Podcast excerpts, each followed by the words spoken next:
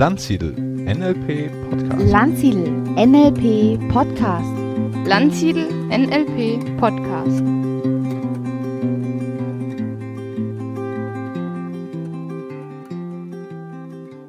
Herzlich willkommen zu einer neuen Ausgabe des Landsiedel Podcastes. Ich sitze hier heute mit Sebastian Heimann und wir wollen über das Thema NLP und Kirche, NLP und Gott und dieses Umfeld reden. Ja, herzlich willkommen Sebastian. Schön, dass du dir die Zeit nimmst. Ja, danke, dass du mich eingeladen hast, Stefan, und herzlichen Gruß an alle, die uns jetzt hören.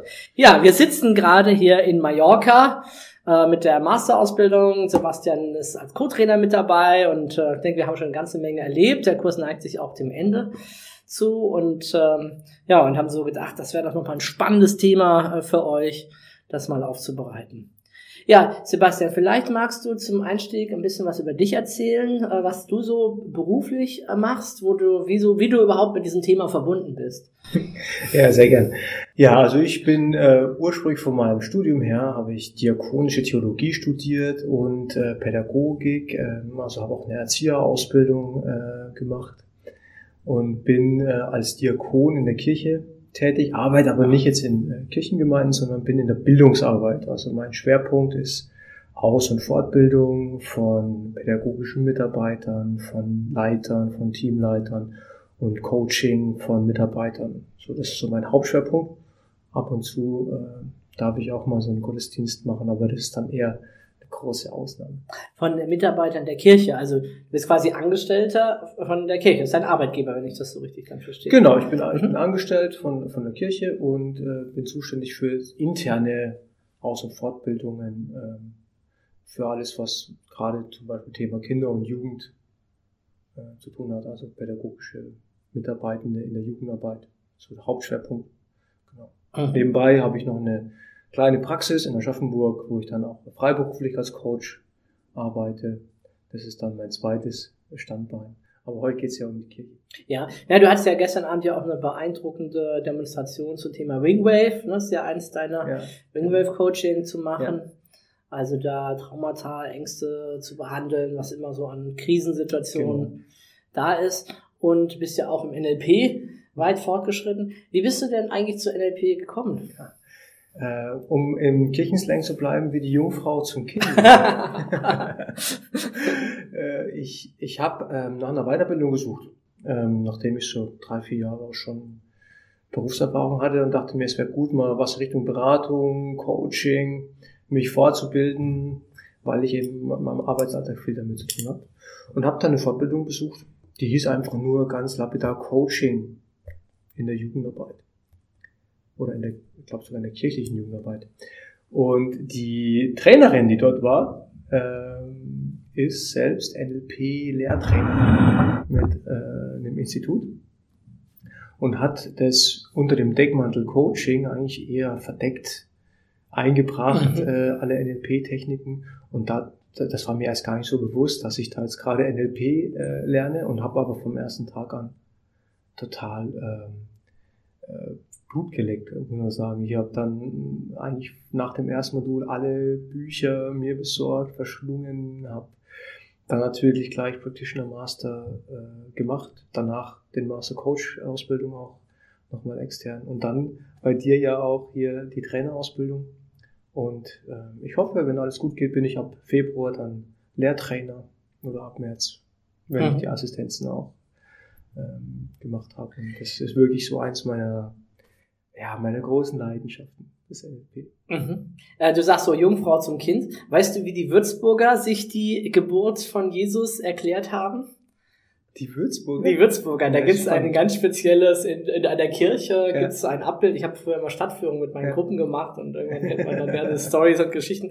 Nee, da gibt es eine Abbildung, wo äh, Gott oben ist mit einem langen Rohr verbunden Mhm. Äh, zum Ohr der Jungfrau Maria und dann rutscht das kleine Jesuskind, die ist die Jesusrutsche über dieses, diese Verbindung von Gott ins Ohr der Maria. Also so haben die Würzburger sich Ja. das erklärt, dass sie halt ein Kind hat und Jungfrau ist. Da Ne? hätten sie mal Anatomie besser aufpassen sollen. Oder sie sind einfach sehr kreativ. Ja. Also ne? Also das ist ein schönes Bild ja auch, weil ja auch, das heißt ja, es äh, geht ja über das, was wir hören, Gottes, Gottes Wort, ja, es heißt ja in der Mhm. Bibel, Ja, Jesus genau. ist das Wort oder Gott ist überhaupt das Wort. Und das ist für mich auch so eine spannende Brücke zum NLP, weil ja auch das Wort und Sprache und wie wir es verstehen, so eine ganz zentrale Funktion hat.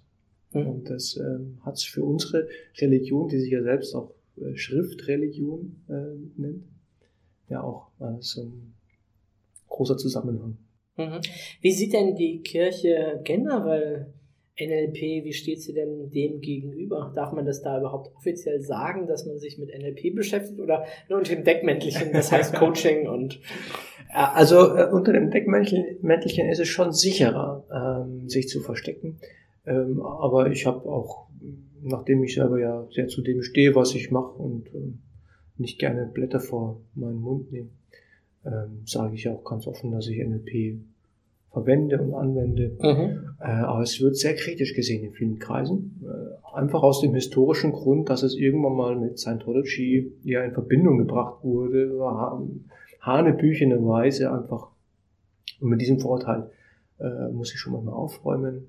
Und natürlich der Manipulationsverdacht, äh, der dann immer da ist, aber der auch nur auf Vorurteilen äh, basiert. Also die wenigsten Menschen in der Kirche haben sich überhaupt jemals damit auseinandergesetzt, was NLP überhaupt ist, mhm. wie es wirkt und ähm, ob es nun wirklich Manipulation ist oder nicht. Es ist nur schön einfach natürlich so als Vorurteil. Ich meine, Manipulation an sich äh, findet man ja auch in der Kirchengeschichte. Ich meine, das ja. Interesse ist natürlich klar. genau. Auch wir wollen auch hier neue Schäfchen, neue ja. Mitglieder, sage ich mhm. jetzt mal, ein bisschen neutraler äh, gewinnen. Und äh, mein Eindruck ist, ich komme ja selber auch aus einer sehr katholischen mhm. Familie, bin also durchaus äh, vertraut mit in die Kirche gehen und äh, Gemeindeleben.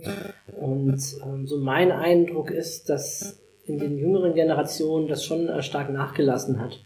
Dieses, äh, also ich habe keine Ahnung, wie die Zahlen insgesamt sind, aber ich glaube, die Kirchen verlieren schon, ähm, weiß nicht, ob jetzt alle aus der Kirche austreten, aber zumindest so die aktiven Kirchgänger und die aktiv teilnehmen in den Gemeinden, könnte ich mir vorstellen, geht schon dramatisch zurück. Ne?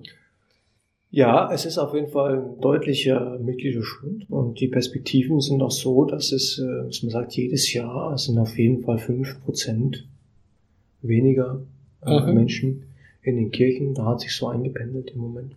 Und äh, ich denke, es hängt eben auch damit zusammen, dass äh, diese Systeme nicht so offen sind, eben auch für neue Ansätze, neue, neue Methoden, neue, neue Denkweisen vor allem. Weil methodisch wird schon immer viel integriert, dann hängt halt ein Beamer irgendwo mal oder man mhm. äh, nutzt ja dann auch die modernen Medien oder es gibt Webseiten und Social Media Auftritte.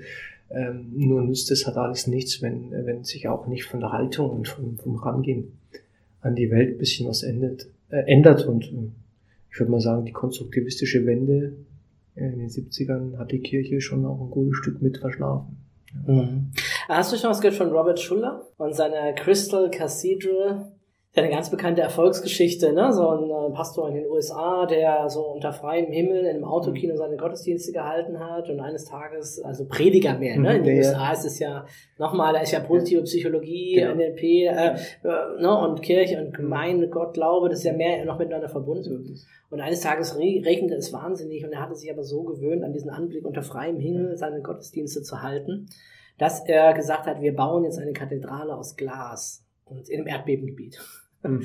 Und alle Architekten haben gesagt, du bist verrückt. Und er hat aber nicht äh, nachgelassen, hat dann wirklich einen gefunden, der ihm diese Kathedrale aus Glas gebaut hat. Äh, natürlich äh, nur, wenn er das Geld beischafft. Und das ist ihm tatsächlich gelungen. Mhm. Mit viel Überzeugung und Glaube an die eigene Sache hat er da ein wahnsinniges äh, Denkmal, Monument hingesetzt.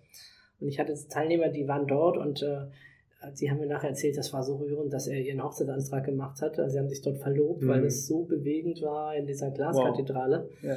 Und der hatte ja, deswegen komme ich da drauf, auf die Hour of Power, eine Fernsehsendung, die auch in Deutschland ausgestrahlt wurde. Mhm. Ähm, ich glaube, er selbst lebt, glaube ich, gar nicht mehr. Der Sohn oder so hat es irgendwie ja. übernommen, das weiterzuführen, auch nicht unkritisch, weil es da auch um hohe Summen geht, die da eingespielt werden müssen bei so einem Gebäude. Ähm, aber so was Medien angeht, was Verbreitung mhm. angeht, ja, gibt es ja durchaus Möglichkeiten, das äh, genauso zu nutzen wie alle anderen da draußen auch. Ne? Ja klar, ist auch eine ganz andere Art heranzugehen. Sehr viel enthusiastischer, oft viel offener auch für darum Neues einzubinden. äh, da ist natürlich immer die Frage, was ist sozusagen äh, die Spiritualität? Mhm. Das ist so für mich auch ein Thema, was ist die Spiritualität und was ist jetzt nur die Form? Äh, was ist das drumherum? Denn äh, von der Spiritualität her sehe ich in unseren Kirchen, auch in Deutschland, durchaus auch äh, gute Strömungen, Mhm. viel, ähm, viel tolle, tolle moderne Gottesbilder, viel ähm, gerade wenn es um, um den Bereich äh, von so einer ökologischen Haltung geht, haben die Kirchen da sicher viel auch bewegt in der Gesellschaft. Auch jetzt gerade in der Flüchtlingskrise hat man das, denke ich, auch gemerkt, dass da ein guter Geist auch davon ausgeht, der für die Gesellschaft wichtig sein kann. Nur von der Form her ist nicht unbedingt die Spiritualität dann so, dass jeder sagt, ah cool, das ist jetzt auch was, wo ich mich wiederfinde, sondern meistens ist es eher was, wo man entgegen der starren Form gucken muss, dass man auch noch an die Spiritualität rankommt. Oder wie in meinem Fall, dass man halt sehr, sehr viele Bücher lesen muss, sehr, sehr viel ähm, Wissen braucht, um die alten Texte überhaupt noch verstehen zu können, vielleicht. Weil sie sich eben nicht so ohne weiteres erschließen, weil sie nicht so ohne weiteres in unserem Alltag andocken können. Wir haben einfach keine Agrargesellschaften mehr, wir haben keine, wir wissen nicht, wie das ist mit dem Sauerteig, ähm, Gleichnis von Jesus. Also diese Sprachbilder sind ja völlig ähm, zurück ähm, in der Zeit. Und für Mhm. uns äh, äh, brauchen wir neue Bilder, neue Sprache, neue Wörter, Ja. neue Bilder, die wir den Menschen mitgeben können. Und das ist für da ist NLP für mich eine, eine Schatzkiste. Mhm. Kommen wir doch mal zur konkreten Anwendung von NLP in deinem Arbeitsalltag. Also Mhm. wo kannst du da genau im Umgang mit wem NLP nutzen? Also der größte Bereich, wo ich es definitiv anwende, ist der Bereich Training Mhm. äh, in der Ausbildung der, der Mitarbeiter. und Was, was kriegen die für ein. Training? Was kriegen die für eine Ausbildung? Ähm, gibt Seelsorge mehrere, gibt mehrere Stufen, ne, ähm, das, das nicht, ähm, sondern Gruppenleitung ist so das Hauptthema, Umgang mit anderen Menschen, persönliche Entwicklung ist ein ganz großes Thema, weil es ja auch oft sehr junge Leute sind, die sich da dann engagieren. Das heißt, da von welchem Berufsweg sind die auf, sind die unterwegs? Also wenn es es sind ja nicht die, die, die Pfarrer oder die Priester, die Ähm, du hast, sondern Genau, die, die habe ich ja in der Beratung. Okay. Ne, das sind ähm, junge Menschen, äh, die, die sich freiwillig engagieren. Manche sind äh, an pädagogischen Ausbildungen, äh, viele sind einfach ehrenamtlich äh, dabei. Ah, okay. Andere- Also auch Gemeinde, also Gemeindehelfer. studieren gerade und so. Genau. Ah ja, okay. Also Mhm. ganz bunt gemischt von der Zusammensetzung her. Mhm. Ähm, und Hauptschwerpunkt ist eben Sozialverhalten, Umgang mit Gruppen, wie gehe ich mit Störern um, wie verwende ich NLP, äh, positive Absicht hinter dem Verhalten äh, der Einzelnen erkennen. Das ist, glaube ich, so ein ganz großer Gewinn von, von NLP, dieses, das zu fördern ähm, und eben nicht zu, dann zu schimpfen oder die Leute gleich so auf ihre Rolle zu reduzieren. Ganz äh, viel mache ich mit dem Thema Werte, Werteentwicklung, äh, so eine Wertehierarchie mal erstellen auch Mhm. ähm, von sich und dann auch zu gucken, wie kommen wir eigentlich äh, zusammen, wenn wir unterschiedliche Werte haben, was sind dann unsere gemeinsamen? Ähm, also das ist so eine Übung, die ich ganz häufig mache, zum Beispiel, die auch ja, im NLP äh, total verbreitet ist. Ähm, natürlich Modell der Welt, also einlassen Mhm. irgendwie auf den, auf den anderen drauf, ähm, wie es für ihn ist, auch in der Gottesvorstellung, ja, ähm, zu gucken, was ist eigentlich äh, das, was dem anderen hilft. Dann äh, dazu kommen natürlich so ein paar ähm, klassische pädagogische Ansätze, hier Gruppenphasen, ähm, Team von Stahl kennt man das ja hier, Norming, Forming, Performing und so weiter Mhm. ähm, oder Projektmanagement-Geschichten. Da ist jetzt natürlich weniger NLP drin als die gängigen Seminarthemen, die man so vermittelt. Äh, dann ein, ein Riesenbereich äh, ist das Coaching, äh, wo ich NLP einsetze. Äh, einfach im, im Rapport, im, im Kontaktaufbau, im Abholen der Leute, in der Beratung, weil ich oft nur sehr wenig Zeit habe, sind manchmal nur 15 Minuten, eine halbe Stunde, die man Zeit hat, jemanden anzuleiten oder ein paar Fragen zu beantworten, auch manchmal nur am Telefon oder über WhatsApp. Und dann ähm, ganz schnell Rapport herstellen können, die Frage verstehen. Äh, das, das ist ein unheimlich äh, wichtiges Tool, was NLP da liefert für mich. Mhm. Also gerade auch auf der WAKOG-Ebene die Leute zu erreichen. Oder die Metaprogramme zu pacen, zu gucken, was, wo brennt's gerade, habe ich gerade so eine Weg von äh, Thematik oder geht's hier eher so um eine Hinzu-Motivation. Das sind so ganz aus dem Alltag raus Mhm. die Beispiele. Und wo spielt NLP noch eine große Rolle? Ja, Wie könnte denn, wie könnte denn jemand, Mhm. ähm, der jetzt quasi in so einer Gemeinde arbeitet oder Mhm. kirchlichen Auftrag mit Menschen zu tun hat, wie könnte der denn äh, das für sich anwenden? Ne? Das eine ist ja, dass du in der Mhm. Arbeit mit diesen Menschen Mhm. natürlich NLP nutzt, aber vielleicht können wir da mal auch ein kleines bisschen brainstormen. Äh, vielleicht so nach dem Motto, welchen Sinn könnte es machen, äh, für jemanden in dem Bereich, Mhm. sich mit NLP zu beschäftigen oder sogar eine NLP-Ausbildung zu machen? um da einfach äh, für sich mitzunehmen. Ne? Was ist denn da oft so der, der Job von diesen Menschen? Die haben ja viel mit anderen zu tun, ne? nehme ich an, in der In Gemeinde. den Gemeinden, das, äh, klar. Also das, alleine für das Zwischenmenschliche, alleine für diese Kommunikationsfähigkeit des, des Pacens des anderen Mhm. Und, und dieses, diesen guten Rapport aufzubauen, alleine dafür lohnt sich schon mal ein NLP in der Week äh, zu besuchen und diese Übungen auch zu machen. Ja, Denn, die, äh, ich denke auch gerade die geschärfte Wahrnehmung. Ich meine, im Laufe der Jahre sollte die sich hoffentlich ausgebildet haben, ne, wenn man so viel mit Menschen zu tun hat.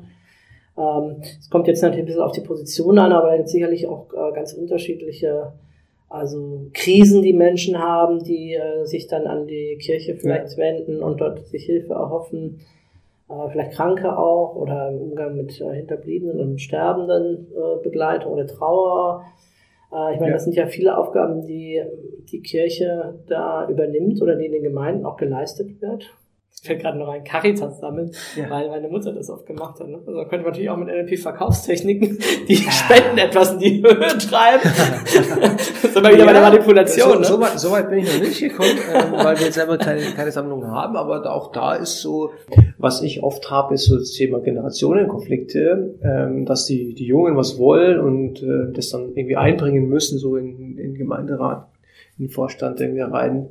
Äh, und da sprechen wir dann schon mal drüber, okay, wie kannst du jetzt die Prä Präsentation machen, wie kann man vielleicht, welche Wörter muss man verwenden, um beim anderen die richtige Motivation auch zu treffen. Also das äh, sind schon auch Techniken, die da, die man gut verwenden kann. Ähm, denn schließlich geht es ja darum, auch zueinander zu finden, ja, und ähm, hier Sprachmuster anzugleichen. Gerade zwischen Jugendlichen und Erwachsenen oder, oder älteren äh, Menschen, die in der Kirche sind, Mhm. erlebe ich das häufig, dass da ganz, ganz verschiedene Sprachwelten äh, sind und Sprachwelten dazwischen liegen. Also da hilft NLP schon, schon deutlich, sich anzugleichen, anzupassen, äh, Rapport zu kommen und ähm, auch so die gemeinsame positive Absicht äh, zu finden und zu stärken. Ja. Ja. ja, ein ganz wichtiges Anwendungsfeld finde ich für NLP, wo es einen auch unheimlich weiterbringt, ist auch der Bereich Spiritualität. Also gerade, gerade über die Metaphern, über die, die hypnotischen Sprachmuster, die Leute abzuholen und auch auf mehrere Typen von Spiritualität Mhm. eingehen zu Okay, können. ja. Das ist ein sehr großer Gewinn, weil es natürlich dann weggeht vom, vom Kognitiven, das ja in den meisten Gottesdiensten oder so jetzt vorherrscht, weggeht von diesem rationalistischen und nur zuhören hin auch zu einem inneren Erleben. Da, da hilft NLP unheimlich ins Gefühl zu kommen und äh, innere Zustände auch zu produzieren und, und, und zu erfahren, sich selbst als spirituelles Wesen auch, auch wahrzunehmen. Mhm. Ja, und ich kann mir gerade vorstellen, dass da die Beschreibungswelten der Menschen oder die Erfahrungswelten der Spiritualität einfach sehr unterschiedlich sind. Mhm. Und da auf die einzugehen. Ne? Dieses einfache Bild, wie es vielleicht bei uns in meiner Kindheit im Religionsunterricht noch war, äh, Gott, der weise Mann da oben mit Mhm. langem Bart, äh, der uns hier unten begutachtet, so, ne? Ja. Das ist ja, denke ich, ein Bild, was ähm, nach und nach vielleicht verschwindet, wo viele nicht mehr sich so mit identifizieren können. Dass das so sein soll, gerade auch im Zeitalter der Naturwissenschaften äh, und so weiter. So dass es da unterschiedliche Vorstellungen gibt, was Gott für die Menschen ist und was überhaupt Mhm. Spiritualität für sie bedeutet. Ne? Ja, Gott sei Dank äh, kann ich da nur sagen, äh, dass, dass sich Gottes Vorstellungen verändern. Ja, es ist äh, auch hier der NLP-Grundsatz, die Landkarte ist nicht das Gebiet. Ja, Mhm. das Gottesbild ist ja nicht Gott. Und äh, dieser Satz alleine kann hoffentlich schon vielen Menschen helfen, neu darüber nachzudenken. Vielleicht eine ganz persönliche Frage, Mhm. musst du auch nicht beantworten, aber wenn wir schon gerade reden über Glaubenssätze und Mhm. über Gottesbilder, was ist denn dein aktuelles äh, Mhm. Gottesbild? Oder wie würdest du im Augenblick die Frage Mhm. beantworten, äh, was ist Gott für dich? Hm. Gott für mich ist äh, die höchste Form von Energie, die Mensch und Welt verbinden kann. So würde ich es mal versuchen, in Worte zu kleiden. Wow. Ist ein, ein, ein höheres Prinzip, das wir, das wir nur erfahren können, indem wir uns hineingeben. Das ist sehr nah an meinem dran und ich bin Mhm. deswegen aus der Kirche ausgetreten. Hm. oder habe mich davon distanziert, weil ich eben dieses Bild dort nicht gefunden habe. Ne? Mhm. Nicht in den Gottesdiensten, nicht in den Formen, in denen ich war, weniger in den Texten dort, Hm. Gegenteil sogar in den anderen Texten. Also es gibt ja auch die, äh, die Apokryphen oder die Evangelien, die dann halt nicht äh, als die populären zusammengefasst wurden und die vier, die es dann geworden sind, sind ja ziemlich ähnlich. Gut, eins ein bisschen anders, aber Mhm. für mich aus der Brille betrachtet, Gleichheit, Mhm. Metaprogramm Gleichheit, immer noch gleich wie die anderen. Viel spannender sind die, die eben nicht mit aufgenommen wurden. Da, wo es mal richtig anders wird, wo ich Jesus mal als als esoterisch erlebe, als Mhm. äh, in der ganz, wo ich denke, wow, hey, da ist ja noch viel mehr drin, Mhm. als nur diese fast gleichen immer wieder miteinander zu vergleichen und zu Mhm. gucken, was da ist. Und äh, ich dachte, ja gut, wenn das da so ausgeschlossen wird und dann Katechismus, Regeln, naja, dann ist das vielleicht nicht der richtige Verein für mich, weil ich äh, das eher äh, so sehe. Ne? Gott ist vielleicht Liebe, Gott ist eine Energie, Gott ist Hm. etwas, was ähm, nicht irgendwo da weit außerhalb von uns ist, sondern für mich zumindest, was auch ein Stückchen ein Teil in uns oder zumindest in uns lebendig werden kann und Mhm. sollte. Ja, Ne? Wenn dieser Glaube oder dieser Geist äh, Mhm. erwacht. Das ist interessant, dass du das sagst, weil es, äh, weil es in den ersten Versen der Bibel genauso beschrieben wird. Krass. Das ich bin manipuliert Ja, worden, indoktriniert worden. Ja, so. äh, jetzt habe ich dich natürlich gleich schön, schön abgeholt und gepaced so und ähm, das ist das, was wie ich es, wie ich es verstehe. Ja. Wenn du sagst, der Geist Gottes ähm, wird eingehaucht in die Schöpfung, weshalb steht es so da? Kannst du natürlich sagen, wo ist er dann jetzt? Ah, dann ist er okay. natürlich in Ja. der Schöpfung drin. Und ähm, das, das erfordert natürlich eine theologische Reflexion und überhaupt eine Reflexion darüber, über unsere Spiritualität, wie wir dann mit vielen anderen Stellen ähm, der Überlieferung auch umgehen. Und ähm, was tatsächlich die wissenschaftliche Theologie an den Universitäten ja auch schon, schon längst hat, ist, dass hier viel weitergeht und da werden nicht nur äh, Schriften aus der Bibel oder Talmud oder anderen religiösen Werken äh, zu Rate gezogen, sondern auch sämtliche äh, Kommentare danach von großen Theologen oder Philosophen und äh, da geht es doch viel weiter und ich erlebe auch, dass man mit viel Studium kann man aus diesen Urtexten jede Menge brillanter Erkenntnisse ziehen und äh, wird, wird viel Reichtum ernten. Und ich erlebe auch, dass es wahnsinnig anstrengend ist und viel, viel Mühe kostet, weil wir natürlich in einer, in einer Quelle schürfen, die seit 2000 Jahren äh, verschüttet so ein bisschen. Aber ist das nicht auch ein Stück weit äh, sozial konstruktivistisch, so wenn ich jetzt diese neuere Strömung aufgreife, dass du ja mit bestimmten Gedanken, mit bestimmten Erfahrungen, mit einem bestimmten Weltbild, mit bestimmten Mhm. Glaubenssätzen diese Zeilen liest, Ja. dass du sie natürlich auch aus deiner Perspektive ein Stück weit liest. Ne? Ich will jetzt Ja. nicht sagen, dass das äh, willkürlich ist, aber dass unterschiedliche Menschen mit unterschiedlichen Erfahrungshorizonten natürlich auch beim Lesen äh, dieser, ich sag mal, übersetzten Texte, ne, das kommt ja irgendwie auch noch ein bisschen dazu, das ist ja gar nicht die Originalsprache ist, sondern möglicherweise ja sogar schon mehrere Übersetzungsgänge in sich hat. Ich weiß gar nicht von die, äh, wo war die, äh, die Bibel ursprünglich? War das Griechisch, Hebräisch oder was war das? Ja, der Großteil auf Hebräisch und ein paar so auf Griechisch. Und dann äh, vielleicht irgendwann übertragen aufs Lateinische Ja, genau. und dann gibt's die Luther-Übersetzung. Also haben wir schon Mhm. zwei bis drei Übersetzungsgänge. Ne? Und, jetzt, und jetzt legen wir dann eine absolut mega Bedeutung in jedes Wort. Ne? Vorhin Ja. hatten wir ja schon Jungfrau Maria. Ne? Dann ich irgendwann mal gelernt in meiner Jugend, ja, vielleicht meint es auch die junge Frau. Das Wort war nicht so ganz eindeutig. Ja, Aha, so Macht doch schon irgendwie schon wieder einen Unterschied, ne? So äh, von dem her. Und das ist die Frage, die ich mir da manchmal gestellt habe. Müssen wir da so viel Exaktheit in die Worte reinbringen? Gibt es das denn eigentlich her?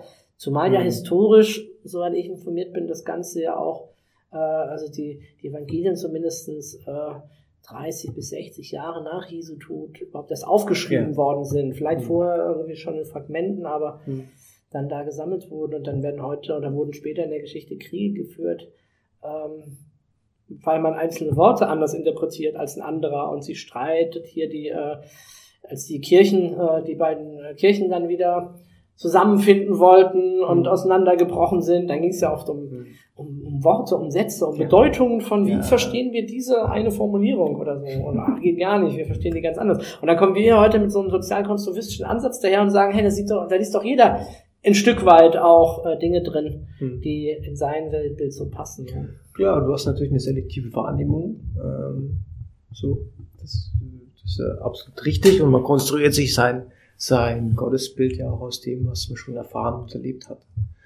Ähm, das, was ich aus NLP-Sicht da total spannend finde, ist, dass wir ähm, je nachdem, auf welchem Spiral Dynamics Level wir zum Beispiel sind, ähm, die Bibel vollkommen anders verstehen können oder auch Gott anders verstehen oder auch überhaupt äh, die ganzen Zugänge anders liegen. Und ich finde gerade im Austausch eigentlich darüber, äh, das ist das, was, was angesagt und spannend wäre, äh, nämlich zu gucken, wie hat sich über die Zeit verändert und was ist das, was wir heute auch brauchen und was uns auch spirituell weiterbringt. Denn es ist natürlich klar, dass die Gotteserfahrung der Menschen von früher für uns eine traditionelle Quelle sein können, aus der wir sprudeln und schöpfen. Äh, allerdings ist natürlich, haben wir heute ganz andere Aufgaben zu meistern. Und die komplexe Aufgabe, heute eine ethische Entscheidung zu treffen, können im Bereich Klonen oder, oder Ähnlichen oder Roboter, können wir nicht vergleichen mit der ethischen Herausforderung, wie ist ein Bauer damit umgegangen, wenn man einer ein paar Ähren von seinem Feld gerupft hat. Sebastian, wir hatten ja heute auch sogar das Thema Spiral Dynamics, haben uns die verschiedenen Bewusstseinsentwicklungsebenen angeschaut und haben ja auch über dieses Buch gesprochen, Gott 9.0, Mhm. von dem äh, Werner Tiki Küstenmacher, der ja auch das Simplify Life geschrieben hat und der ja auch, ähm, was ist er, Theologe? Ne? Ja. Drei Theologen haben das Buch geschrieben Genau. und Gott aus verschiedenen Perspektiven beleuchtet. Ne? Was sagst du dazu? Hat dir das Buch, hast du es gelesen? Hast, Ich hab's- Hat's dir gefallen? Ich habe es gelesen, es hat mir auch gefallen. Ähm, ich teile vieles, was in dem Buch beschrieben wird. Ähm, und ich verwende es auch in Seminaren. Also das ist auch was, worüber ich mit Menschen in der Kirche ins Gespräch komme, Mhm. über dieses Thema. Weil es letztlich ja darum geht, welches Bild machen wir jetzt von Gott. Mhm. Ja, wenn wir, wenn wir von, von Gott reden oder über Gott reden oder mit Gott reden, dann hängt es ja im Wesentlichen damit zusammen, wie stelle ich mir äh, Gott und alles, was damit zusammenhängt, überhaupt vor. Und das ist ja eben genau das, was da beleuchtet wird. Auf welche Arten haben sich Menschen bisher das vorgestellt und können sich es vorstellen. Und jede Gottesvorstellung, die irgendwo existiert, ließe sich dort ein bisschen einsortieren. Und das finde ich äh, bemerkenswert. Also ich finde das super spannend, äh, dass du das sagst und auch wie du hier so agierst. Denn mein Bild war bis jetzt eher immer, die Kirche hat halt ein Gottesbild und das musst du halt schlucken oder nicht. Ne? Jetzt erlebe ich Mhm. dich, dass du ja dieses NLP-Prinzip, äh, Modell der Welt, Landkarte, Rapport, halt hier anwendest und sagst, na ja, ich guck mal, auf welchem Gottesbild, in welcher Entwicklungsebene jemand gerade steht äh, auf dem Weg seines Glaubens und hol den dann da ab äh, wo er ist und kann mit ihm darüber reden und kann ihn da unterstützen und ihm da helfen. Das ist Mhm. eigentlich eher ein ganz anderer Beruf. Ne? Das ist fast schon ein Coach, der ein, ein Begleiter auf dem Weg Ja. der spirituellen Entwicklung als äh, der, der jetzt sagt, ne, im, ja, Coaching-Slang würde man sagen, der Berater, Ja. der einem sagt, hier, das musst du glauben, das ist das, was hier Mhm. vorgeschrieben ist, sonst Mhm. gehörst du nicht hier dem Verein an. Ne? Ja. Das ist hier die Satzung. Und äh, die hast du unterschrieben oder auch nicht, ne? oder bist per Geburt von deinen Eltern da Genau. eingetragen Ja. worden. Das sind jetzt deine Pflichten, du hast seitdem nicht widersprochen. Also glaub das bitte schon, was wir dich jetzt so präsentieren. Ne? Ja, so ist es. Und ähm, es, es hängt massiv am Wort, an dem, wie wir die Wörter, die in diesen Satzungen und Texten drinstehen, verstehen und wie wir sie auch verstehen wollen. Das ist meine Meinung. Also ich spreche natürlich jetzt hier nicht als Vertreter der Kirche, Mhm. in Klammern, was auch immer das sein mag, Mhm. ähm, sondern kann er jetzt nur aus meiner Sichtweise sprechen. Ähm, was ich, was mir ganz wichtig ist, ist, dass eigentlich jedem klar sein muss, der sich mit dem Thema beschäftigt, dass es nie nur eine Meinung darüber gab. Das allererste, was wir in zum Beispiel jetzt der Bibel lesen, ist, dass zwei verschiedene Schöpfungsberichte nacheinander kommen. Mhm. Was ja schon mal heißt, nicht mal in der Bibel gibt es eine Meinung Okay. Ja. sondern es sind zwei Sachen und die parallel stehen, weil sie nicht wichtig ist, ob jetzt eine richtiger ist als die andere. Wir haben vier Evangelien, wir haben zigmal äh, Beschreibungen, die sich auch inhaltlich manchmal widersprechen, weil es einfach eigentlich nebeneinander stehen kann und weil wir verschiedene Zugänge für verschiedene Leute finden, verschiedene Gottesbilder, verschiedene Gottesnamen ähm, Mhm. und ähm, verschiedene Traditionen da mit einfließen, bis hin zu ganzen, äh, ja, ganz unterschiedlichen Denkkonstrukten, wie wir es zum Beispiel im Johannesevangelium haben.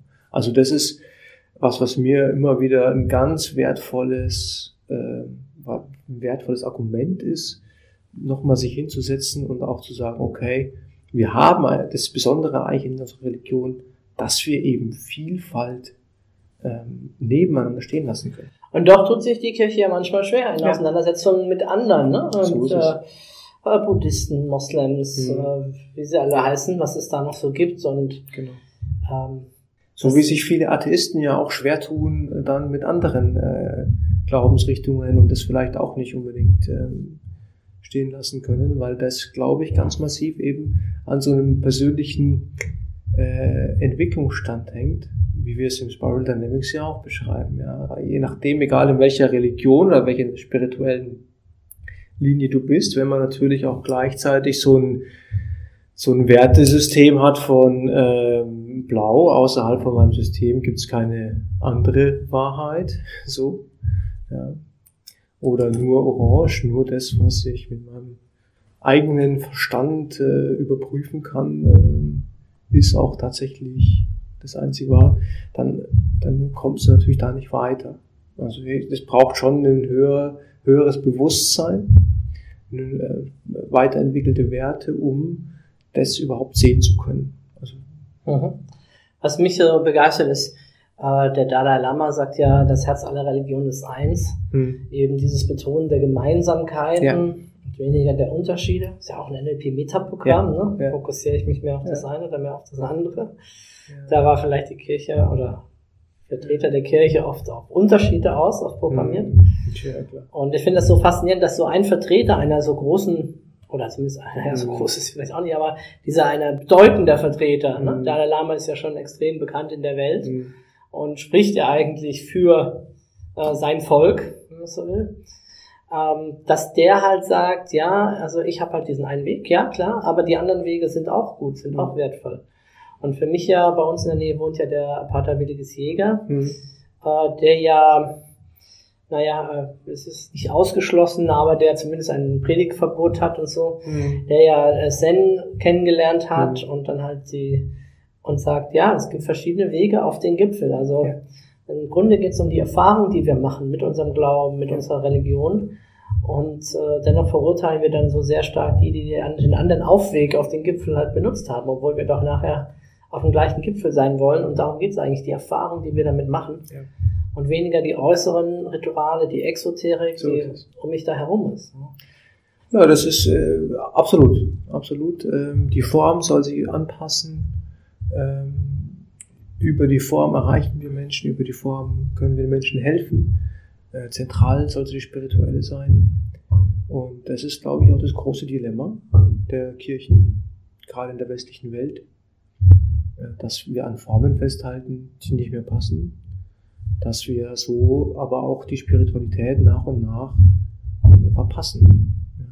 Oder um es vielleicht auch noch von meinem Standpunkt auch, ähm, den ich auch in der Kirche immer mal wieder sage, äh, ist, wenn wir natürlich unseren Gott nur versuchen einzusperren in ein paar Kirchenmauern, dann äh, werden wir niemals erkennen, wie Freiheit und wie, wie, wie Erleuchtung und, und Licht eigentlich außerhalb der dunklen Mauern noch ist.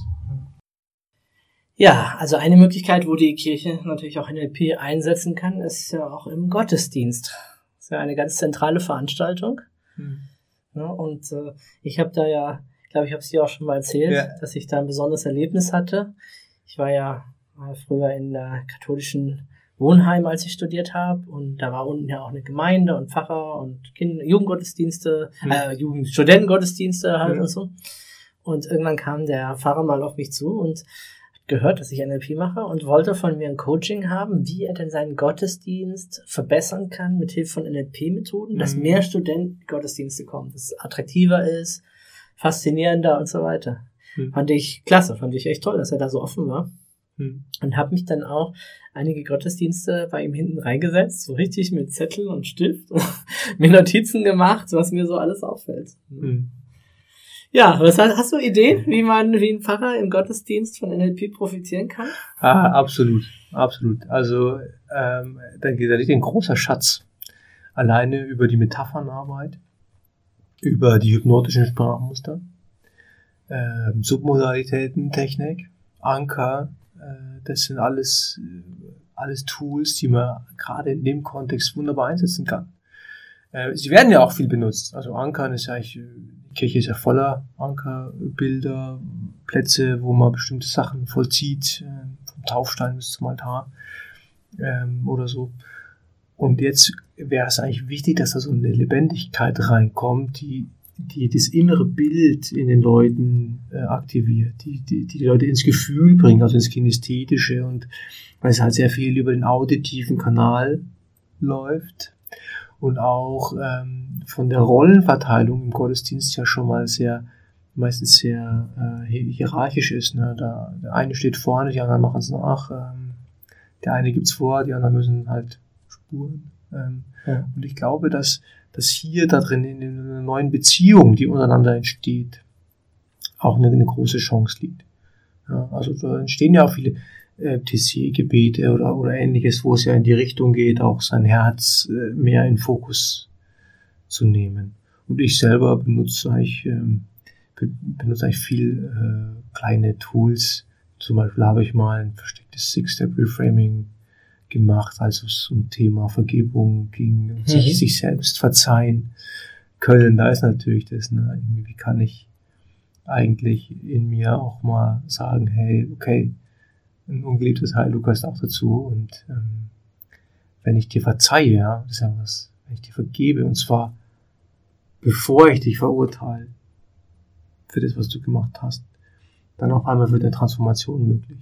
Und das ist ein zutiefst christlicher Gedanke dass man Vergebung vorweg, dass Gnade ja. vorweg kommt.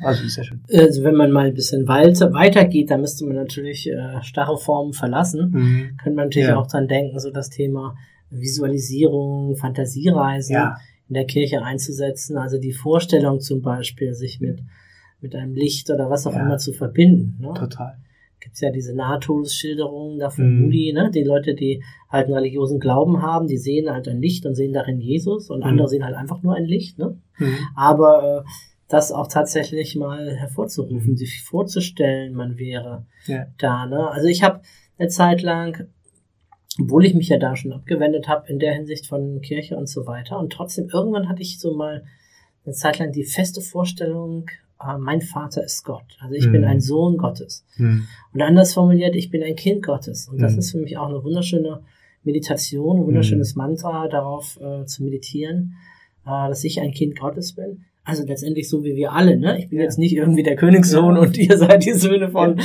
wem auch immer, sondern wir alle sind irgendwie Kinder Gottes und haben Anteil an diesem Reich und dieser Herrlichkeit und und er ist äh, wie ein Vater, wie eine Energie, die in mir ist, die aber auch um mich herum ist, die über mich wacht. Und da habe ich mal so sehr stark diese väterliche Energie halt auch gespürt. Ne? Wir haben ja die Dreieinigkeit, also dieses Dreigeteilte und äh, eines davon ist ja äh, Gott der Vater. Ne? Und da habe ich mhm. halt mal mich sehr stark mit dieser Energie eine Zeit lang verbunden. Ja. was eben auch sehr, sehr mächtig war. Absolut. Ich weiß, Also- ich weiß äh, in einer Präsentation sagte mal jemand, äh, der so ein bisschen sieht, der sagte Mhm. dann, also ja, Stefan, ich habe dich gesehen, aber hinter dir, da war noch was viel, viel Größeres. Und da musste ich echt schmunzeln, weil ich Mhm. mir vorgestellt hatte, dass äh, mein Vater hinter mir steht. Ne? also, Wow. Sehr spannend. Ja, klasse, aber das sind genau die Erlebnisse, die ich ja auch im Glauben gemacht habe. Also einfach ähm, so ein großes Gefühl von Geborgenheit mal zu haben. Oder das Urvertrauen zu spüren darin, dass die Welt auch gut ist, dass sie gut angelegt ist, ja, dass eine Idee durch die Welt geht und, und eine Energie, die, die mehr ist als jede, als jede Materie, die irgendwo da ist, als jedes Proton oder Mhm. Elektron Mhm. oder als jeder Planet oder die Galaxie, sondern dass da einfach was ist, was wir fühlen und spüren können und dass das am Ende äh, nochmal noch mal größer wird. Das, das ist für mich so ein ganz äh, ergreifender Gedanke einfach, ähm, dass ich in dieser in dieser Liebe, in dieser, dieser Power, ähm, in dieser Ruhe äh, baden darf ähm, und sein, sein darf. Und ähm, ich glaube, dass das, dass das Gebet, dass das zur Ruhe kommen, dass die Meditation, dass das äh, Formen sind, wie wir uns eigentlich erden können äh, und über die, diese Kraft ähm, wieder zu uns selbst finden und in, in so einen Zustand kommen, wo äh, aus dem uns auch nichts bringen kann. Ja, also das ist, glaube ich, so ein großer Effekt, den ich in meinem Leben spüre. Sobald ich in Verbindung bin, sobald ich in Kontakt bin mit Gott, mit, mit dieser Energie, dann, ähm, dann gibt es auch kein Fleckchen mehr, wo, wo keine Liebe ist, wo kein, wo kein Licht ist, wo, oder, oder irgendwie jemand, der, der einen Streit vom Zaun brechen könnte. Das funktioniert dann einfach nicht mehr. Und dann gelten andere Gesetze irgendwie. In, äh, das, das ist, glaube ich, so eine, so eine Weisheit, die, die man spüren und erleben kann. Ja. Und interessanterweise auch in der christlichen Mystik. Also die ganzen Meditationszeugnisse und, und Herzensgebet heißt es dann dort, äh, wie wir uns eigentlich auch äh, versenken können, meditieren können. Gibt es bei uns in der Traditionsgeschichte genauso. Wurde halt leider nie gelehrt, nie verbreitet. Wir haben nicht so ein, wir treffen uns jetzt, um gemeinsam Yoga zu machen Mhm. oder Meditation. Ne? Wir müssen das dann schon eher, wir holen uns das jetzt aus anderen Disziplinen Ja, wieder. Äh, über Indien und so Mhm. kommt es jetzt dann wieder hier rein. Ne? Und das Also, ist ja eigentlich sehr schön. Also ich sehe, ich denke gerade durchs Ausprobieren verschiedener Formen kann jeder seinen Kanal finden, auf dem er am besten dazukommt. Um, um mal wieder die Brücke zum NLP zurückzuschlagen, ja, gerade vom NLP habe ich gelernt, naja, egal auf welchem Kanal einer unterwegs ist, visuell, auditiv, kinästhetisch, ne, es ist gar nicht so entscheidend, äh, welcher Kanal besser ist, sondern entscheidend ist, dass die Botschaft ankommt. Mhm. Also gönnen wir doch dem Visuellen sein, sein visuelles Erlebnis, ein Bild und dem Auditiven sein Wort und dem Kinästheten sein Gefühl und äh, wissen, äh, Hauptsache die Message kommt an. Ich glaube, so ist es auch äh, mit Gott. Mhm.